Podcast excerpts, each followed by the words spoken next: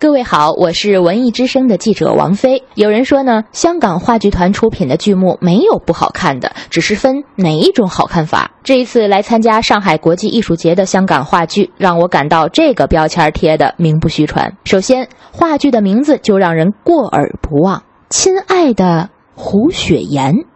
为什么要用“亲爱的”去称呼胡雪岩呢？在专访本剧编剧潘慧芬先生时，我忍不住先问了这个问题：为什么叫“亲爱的胡雪岩”？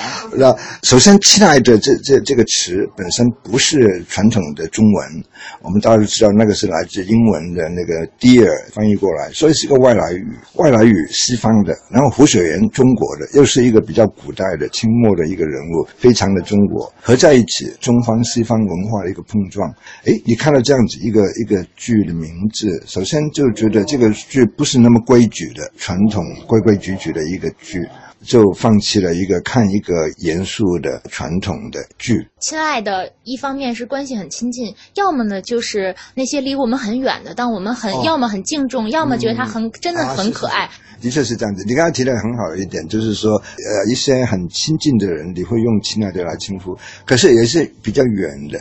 反而是一种礼貌，你会用这个对敬爱的敬爱的，没错。所以就看观众，他们看完之后，他们自己去做一个结论吧。亲爱的，逗号胡雪岩，那中间就是有一个顿，这个一顿就意味着有一点空间，让我们去想一想。在判断胡雪岩是否是亲爱的之前，我更愿意说，他至少是我们比较熟悉的历史人物，是中国近代著名的红顶商人。从一个放牛郎到运送军火两米阶级清军的富商，从富康钱庄的活财神到开设国药店的大善人，从富可敌国到被外商排挤、资金流转失灵，再到被革职抄家、郁郁而终，他的一生大起大落。有关胡雪岩和他所在时代的命运，我们从历史书、传记、影视作品中看到不少。而这一部来自于香港的话剧，又想表达什么呢？我写这个人物。肯定是一个别人没有讲过的一个湖水岩。这个人的生命太传奇了，我觉得很幸福的。你有这个才华，别人也有，为什么你可以有这样子的一个成就？在中国的历史上来讲，是一个不幸的年年代，可以说是多灾多难的，又太平军，又外国。列强的列强的对清朝朝廷里面民间很多的事情，是个不幸的年代。可是，仅仅就是因为你长在这样子一个年代，你有机会可以发挥，把你最强的的一面把它发挥出来。其实这是一个很反讽的一一个事情。他的一生的经历、激情的追求，并不是仅仅做生意在赚钱。他有另外的一面，这个是要讲的，其实是这个。故事从胡雪岩结识候补浙江盐大使王有龄，挪借钱庄银票帮他补食官位，而一路在商界扶摇直上说起。王有龄死后，胡雪岩又投靠了左宗棠，从巅峰期到蚕丝贸易战一败涂地，这时间跨越了四十年。为了将这个遥远的历史人物和现代人的感受扣连相通。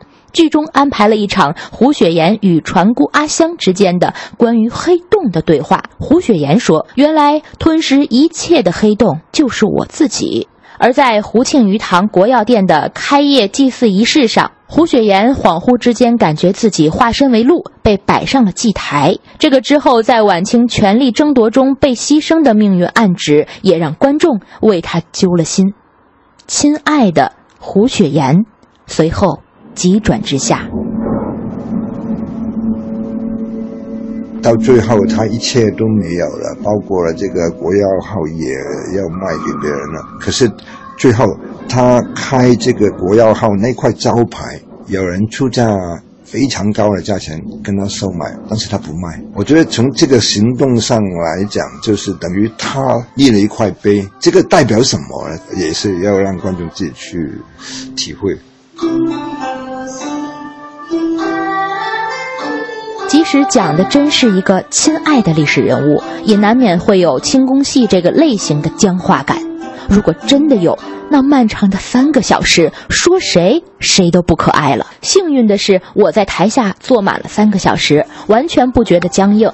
台上很生动，木偶和形体剧院的元素让整部戏像一个面容年轻、思维跳跃而内涵丰富的天山长老。听他讲故事，你不会觉得乏味。虽然粤语台词对于我来说有点难懂，但是国语剧目和更多的舞台元素完全不影响看懂剧情，好评加一。其实呢，无论是舞台表现还是剧本的创作，最初的动力很重要。当写历史人物不再是命题作文的时候，你就会天马行空，甚至是古今中外合璧。该剧的编剧潘惠森曾经写过《都是龙袍惹的祸》。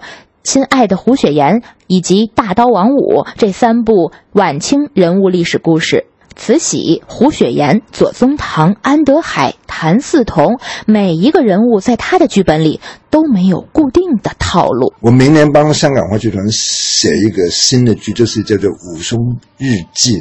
日记对，所以从名字你就知道，呃，武松还写日记，呃，这个肯定不是一个传统观念上的那个那个武松。就像亲爱的胡雪岩，到底是一个怎么样的一个人呢？我希望，呃，用一个新的观点去去写这个人物。所以您选择人物没有古今，但在创作人物的时候，也不会因为他的那个时代就去给他框成某一种风格。比如说历史剧就就会相对来说很正剧范儿，然后对现代人物就会稍微松弛，不会有这个界限。我我想这这个跟厨师差不多，一个厨师如果到了一个嗯能够自由发挥的程度的时候，他到到菜市场看到有什么好的东西买回来该怎么做，你不会说看着食谱该怎么做我就每。一直就跟着按照食谱去做，一定是有一些创新。哎，我今天买到一些很好的材料，然后这些材料我怎么做呢？他可能从来没有一个食谱告诉他怎么该怎么做，他做出来的就是一个新的一个做法。所以您做的不是传统菜系，是中西融合创新菜。对，不太传统。文艺之声的听众，大家好，我是胡雪岩的编剧潘慧生。我希望这个戏能够去更多的中国的城市，因为中国那么大，认识胡雪岩的人也很多。呃，希望以后胡雪岩的生命不仅仅到了上海，还可以去很多很多其他的地方。谢谢。文艺之声记者王菲，上海报道。